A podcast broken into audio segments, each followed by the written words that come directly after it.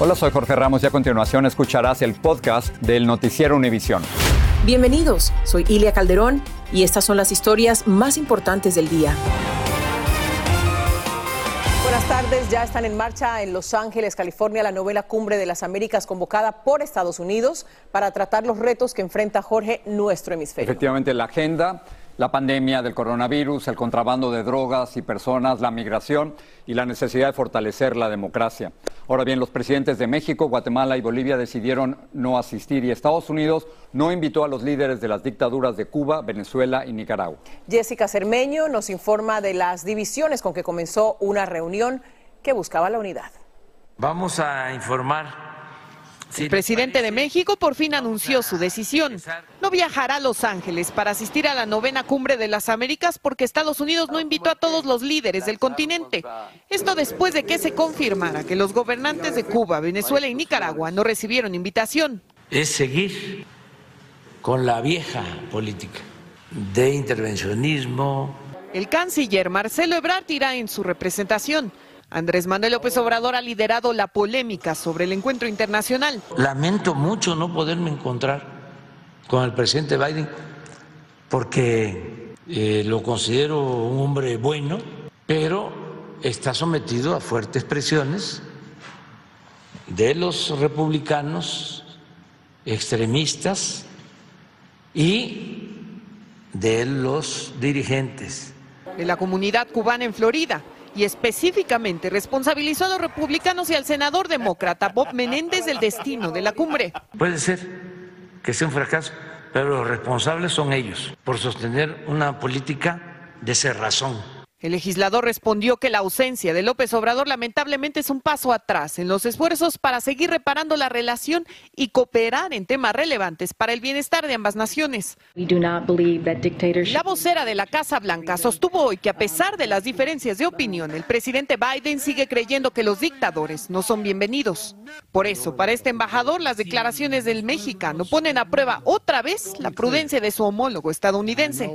Ya se ve que hay un choque real entre estos dos líderes, eh, aunque Biden se ha mantenido al margen y no ha querido responder ni hacer declaraciones negativas, la verdad es que la relación en este momento está eh, en un momento de tirantez bastante seria.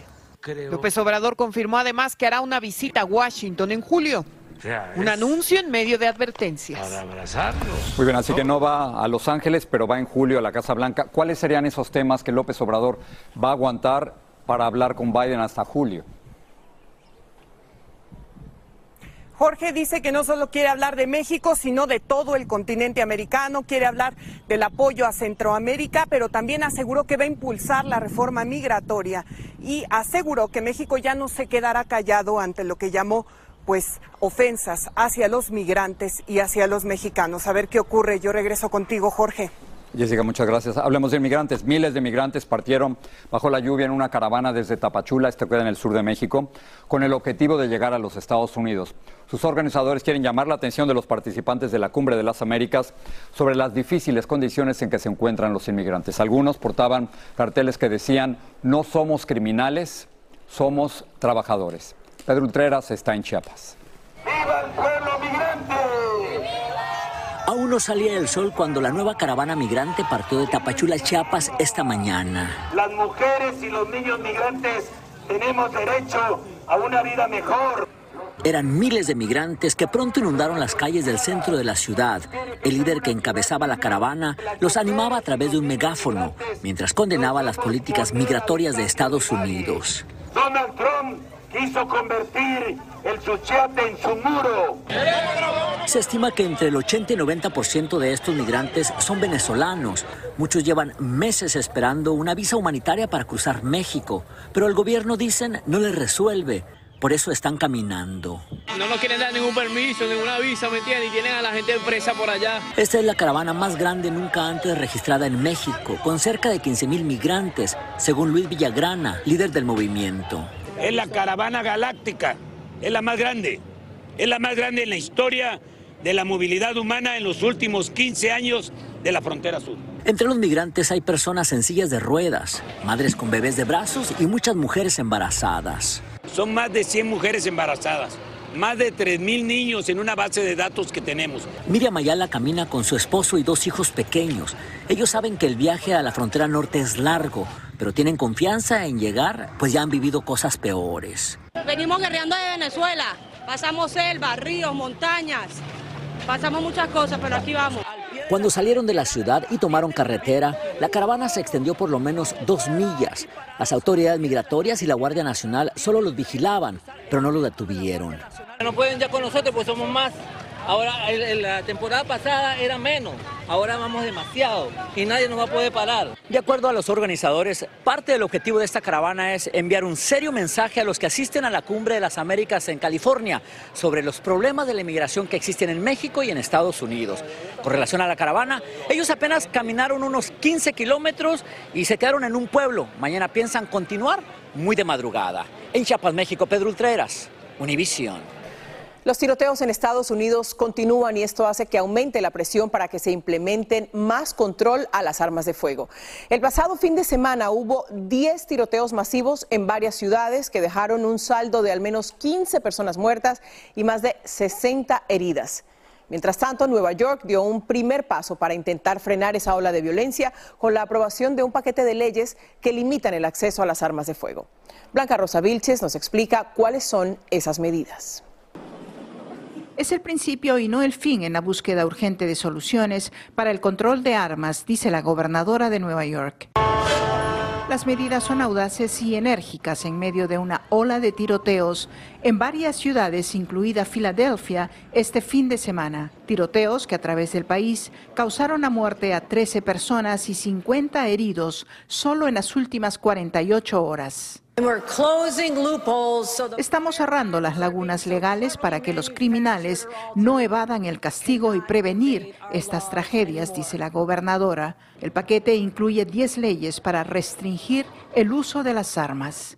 Entre ellas, aumentar de 18 a 21 la edad autorizada para comprarlas utilizar la llamada bandera roja que permite a las Cortes retirar temporalmente las armas a quienes podrían ser una amenaza para sí mismos o para la sociedad. Me parece que todos eh, todo el gobierno entero, entre los estados más que todo, eh, y también el gobierno federal, se tienen que sentar y tomar en cuenta que tenemos que tener una regulación universal entre el país. Sobre todo porque las armas usadas en tiroteos en Nueva York se adquirieron en otros estados. Las nuevas leyes además restringen el uso de chalecos antibalas. En Buffalo, el joven que mató a 10 personas portaba uno cuando ingresó al supermercado y disparó, una táctica muy común en los tiroteos masivos. Que sea tan fácil conseguir un arma me parece me parece muy bien que tengan esa ley. Además, a partir de hoy, Nueva York es el segundo estado en allanar el camino para el microestampado que permite rastrear la bala hasta el arma desde la que se disparó. Esto es solo el principio, dice la gobernadora estatal, porque las medidas, según ella, si queremos que se apliquen, tienen que funcionar a nivel nacional. La ciudad de Nueva York, Blanca Rosa Vilches, Univisión. Y mientras tanto, hoy se efectúan los servicios fúnebres de Eliana García, de 10 años, una de las 21 víctimas de la masacre en una escuela primaria de Uvalde, Texas. Su familia le organizó una misa en la que se recordó que la pequeña era animadora en partidos de baloncesto y que ella quería ser maestra. Precisamente el secretario de Seguridad Nacional, Alejandro Mayorkas, estuvo en Ubalde para expresar sus condolencias por los fallecidos en la masacre. Mayorkas llevó un regalo floral al monumento, un arreglo floral al monumento improvisado en honor a las víctimas y se reunió en privado con funcionarios de seguridad y con policías. Exmiembros de la Iglesia de la Luz del Mundo están reaccionando al acuerdo judicial que se anunció entre la Fiscalía de California y Nazón, Joaquín García, el principal implicado en el caso de abuso sexual de menores posesión de pornografía y tráfico de personas. García se declaró culpable en tres de los 19 cargos en su contra, por lo cual podría pasar 16 años y 8 meses en la cárcel. Dulce Castellanos habló con una de las mujeres que dice haber sido víctima. Dulce. Jorge, ¿qué tal? Muy buenas tardes. Los ex miembros que han estado apoyando a las víctimas en este caso han estado llegando de distintas partes del mundo para lo que habría sido el juicio en contra de Nazón Joaquín García, algo que ya no se llevará a cabo y su reacción es simplemente que están completamente devastados. Ellos esperaban que esta sería la oportunidad para que se conociera la verdad, para que se dieran los detalles del extenso abuso al que estuvieron sometidas estas víctimas no solamente las implicadas en este caso, pero todas aquellas que dicen que han sido victimizadas a lo largo de las generaciones de los ministros, como lo es Judith Hernández. Ella dice que a los 14 años de edad fue victimizada, abusada sexualmente por un ministro de la iglesia y este sería el momento que ella esperaba también justicia para ella. Escuchemos. Nazón Joaquín no cometió sus crímenes solo creo que así como, como la persona que me abusó sexualmente, que es un ministro de, del cuerpo de ministros de Nazón, creo que tienen que pagar por su complicidad. Te diría que 10 cadenas perpetuas con 500 años más, porque es grande el daño, es grandísimo el daño, y no solamente son ellas. Judith se unió a la lucha de víctimas a levantar su voz iniciaron una fundación para obtener justicia y dicen que esto no es el final. Ahora ellas buscarán eh, buscar justicia de manera civil. Judith y las víctimas parece que presentarán una demanda en un futuro. Esta es la información que tenemos en vivo desde Los Ángeles. Dulce Castellanos, Ilia, regreso contigo. Muchas gracias, Dulce. En temas de salud, los Centros para el Control de Enfermedades instaron a los viajeros a evitar contacto con personas que hayan contraído la viruela del mono y a usar mascarilla en su presencia. Los CDCs aumentaron la alerta por la viruela del mono a nivel 2 e intensificaron sus recomendaciones de precaución. Con 300 casos, el Reino Unido es el país en el que más casos se han detectado hasta el momento. El Distrito Escolar de Sacramento, California, restableció la exigencia del uso de mascarillas en las escuelas. Esta decisión se tomó después de que los Centros para el Control de Enfermedades lo recomendaran por la alta tasa de contagios con COVID-19. El Distrito Escolar había declarado la mascarilla opcional hace apenas dos meses. El Departamento de Justicia está acusando a Enrique Tarrio y a otros cuatro líderes de los Proud Boys de sedición por el ataque al Capitolio el 6 de enero del 2021. Es la acusación más grave que se ha hecho en contra de los Proud Boys y la primera vez que alega que el grupo trató de oponerse por la fuerza a la transferencia pacífica del poder presidencial. Tarrio y los demás están acusados eh, y se han declarado no culpables. Estás escuchando el podcast del Noticiero Univisión. Si usted cree que está pagando mucho por un galón de gasolina, escuche cuánto cuesta en Mendocino, California. La gasolina regular se vende por 9 dólares con 60 centavos el galón, 9 dólares. Y por ahora no hay señales de que esos precios se vayan a normalizar. Luis Mejid está ahí. Nunca pensé que a 7 dólares el galón la gasolina en San Francisco me iba a parecer barata. Pero eso fue hasta que descubrí que tres horas al norte, en la ciudad costera de Mendocino, el combustible es mucho más caro. Aquí, donde el salario promedio es 40 mil dólares anuales, la única estación de servicio cobra casi 10 dólares el galón. Me escuchó bien, 10 dólares el galón. Estamos hablando de la regular a 9.63 y la suprema a 9.94,99, o sea, prácticamente 10 dólares el galón. Para ponerlo en contexto, 10 estados y el Distrito de Columbia tienen precios superiores al promedio nacional de 4 dólares con 87 pero Mendocino es casi el doble. La dueña, que no quiere hablar en cámara porque en los últimos días ha estado recibiendo llamadas muy poco amistosas de distintas partes del país, dice que realmente no se está haciendo rica. Según ella, ha pagado 50 mil dólares por el último cargamento de combustible, unos 20 mil dólares más que hace apenas tres meses. Y dice que si no aumenta los precios, tendría que cerrar la estación. Algunos turistas y gente que pasa por la ciudad se sorprenden, pero pagan igual es increíble, realmente es increíble. Yo creí que 5 dólares fue abnormal y me da susto. Muchos de los que viven aquí, como Víctor Aguirre, cargan en otros lados. Probablemente hay otras personas que sí lo hagan, pero nosotros, personas que trabajan como, como yo, housekeeper, este, jardineros, no, eso es imposible. Eso es imposible demasiado imposible para una persona. Es cierto, la vida está cara y aquí todos lo están sintiendo. En Mendocino, California, Luis Mejía, Univisión. El presidente Joe Biden anunció la llegada de un tercer cargamento de fórmula para bebés proveniente de Alemania y que llegará el jueves 9 de junio a Fort Worth, en Texas. El avión traerá 110 mil libras de fórmula, con lo que se podrían preparar 1.600.000 botellas de 8 onzas. El anuncio se produce en medio de cuestionamientos a la administración Biden por no haber reaccionado antes a la crisis. La Corte Suprema de Justicia de este país rechazó escuchar una apelación del narco mexicano Joaquín El Chapo Guzmán que pretendía que la Corte examinara dos temas, la legalidad de su extradición y las restricciones en la prisión de Colorado en que se encuentra, que los abogados de Guzmán consideran excesivas y punitivas. Claudio Seda nos dice qué pidió el Chapo.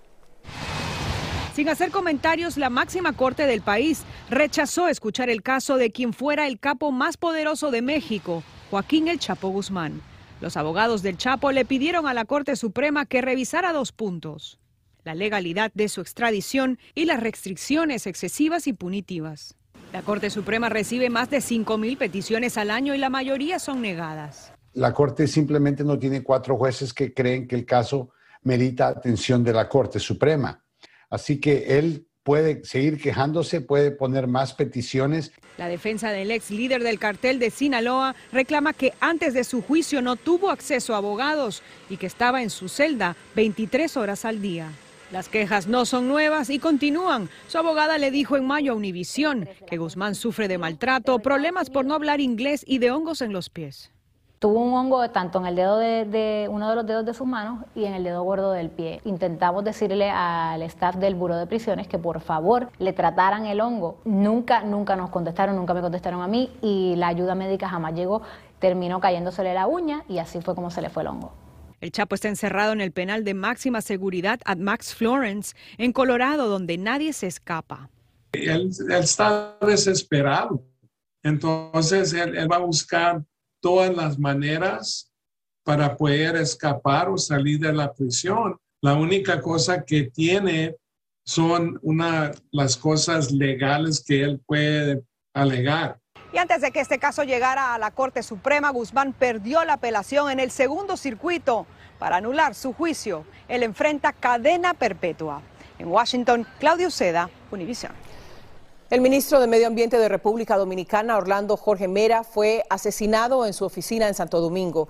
La policía afirma que un amigo personal le disparó al funcionario durante una discusión. El sospechoso está en custodia de las autoridades. Las autoridades de Ucrania escoltaron a periodistas al lugar en que impactaron varios misiles rusos de largo alcance y alta precisión. Un asesor del presidente de Ucrania dijo que los misiles cayeron en un edificio civil y no en un blanco militar. Boris Johnson seguirá al frente del gobierno británico tras sobrevivir a una moción de censura en el Parlamento con los votos suficientes de sus partidarios conservadores. Sin embargo, su imagen y liderazgo quedan un tanto debilitadas tras el escándalo que reveló que él y funcionarios de su gobierno realizaron y participaron en varias fiestas en plena pandemia, violando las restricciones impuestas por el coronavirus. Vamos a pasar al Vaticano, Ilia, con los crecientes rumores de que el Papa Francisco estaría considerando renunciar. Y es que además de sus limitaciones para caminar por sus problemas de rodilla, el Papa Francisco está adoptando algunas medidas que algunos están interpretando, Jorge, como una preparación del terreno para terminar su pontificado y buscar un sucesor. Y que Vilma Tarazona nos explica de dónde vienen las especulaciones. Para nadie es un secreto la fragilidad de la salud del Papa Francisco. Cada vez más lo vemos en público en silla de ruedas y moviéndose con gran dificultad. Muchos empiezan a especular sobre su posible retiro tras anunciar el nombramiento de 21 nuevos cardenales, aumentando a 83 sus elegidos. Para la creación de nuevos cardenales.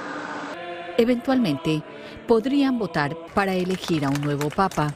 Me preocupa su fragilidad, para serte franco, se ve muy, pero muy débil, pero más que solamente físicamente débil, lo veo gastado. A los fieles en el Vaticano también les preocupa la salud del Papa argentino. Sí afecta su función porque quieras o no se, está, mm, se tiene que mover, ya que la gente creyente lo necesita, entonces él se tiene que mover por ello. Daniel Álvarez, experto en temas de religión, no cree que Francisco renuncie antes de que muera Benedicto XVI, porque piensa que no se vería bien tener dos papas eméritos. El otro hecho que aumentó las especulaciones fue el anuncio de que el Papa Francisco visitará en agosto la ciudad de La Aquila. Álvarez explica que esta visita tiene gran significado, pues allí se encuentra la tumba del Papa Celestino V, que renunció a su cargo cinco meses después de ser elegido. Benedicto XVI también visitó esa cripta. Y esa visita a la Aquila, que es la tumba del último papa antes de Benedicto de renunciar al papado, quizás sea un presagio de que Papa Francisco está también pensando renunciar. También se empieza a especular sobre los posibles candidatos para suceder a Francisco. Álvarez cree que un latinoamericano podría estar en la baraja. Tiene una amistad con el cardenal hondureño Maradiaga. Eh, hace años muchos de nosotros, yo incluyéndome, pensé que Maradiaga podía ser el próximo papa. En Miami, Florida, Vilma Tarazona, Univisión se le nota con problemas ¿no? al caminar, al movilizarse. La rodilla parece que le, afecta bastante. Vamos a terminar con otra cosa. La primera dama Jill Biden traspasó la división partidista para rendirle tributo a una de sus predecesoras republicanas. Y es que hoy reveló el sello postal de la ex primera dama Nancy Reagan en medio de elogios. Dijo, Nancy Reagan sirvió al pueblo estadounidense con gracia. No solo eso, sino que comprendió el papel de la primera dama, todas las dificultades que esto implicaba, mucho escrutinio y que conocía todo el bien que una primera dama puede lograr en ese puesto dentro de la Casa Blanca. Qué bonito reconocimiento para una, una ex primera. A un lado de la política, ¿no? Así es, como debe ser. Con esto nos vamos, gracias. Así termina el episodio de hoy del podcast del Noticiero Univisión. Como siempre, gracias por escucharnos.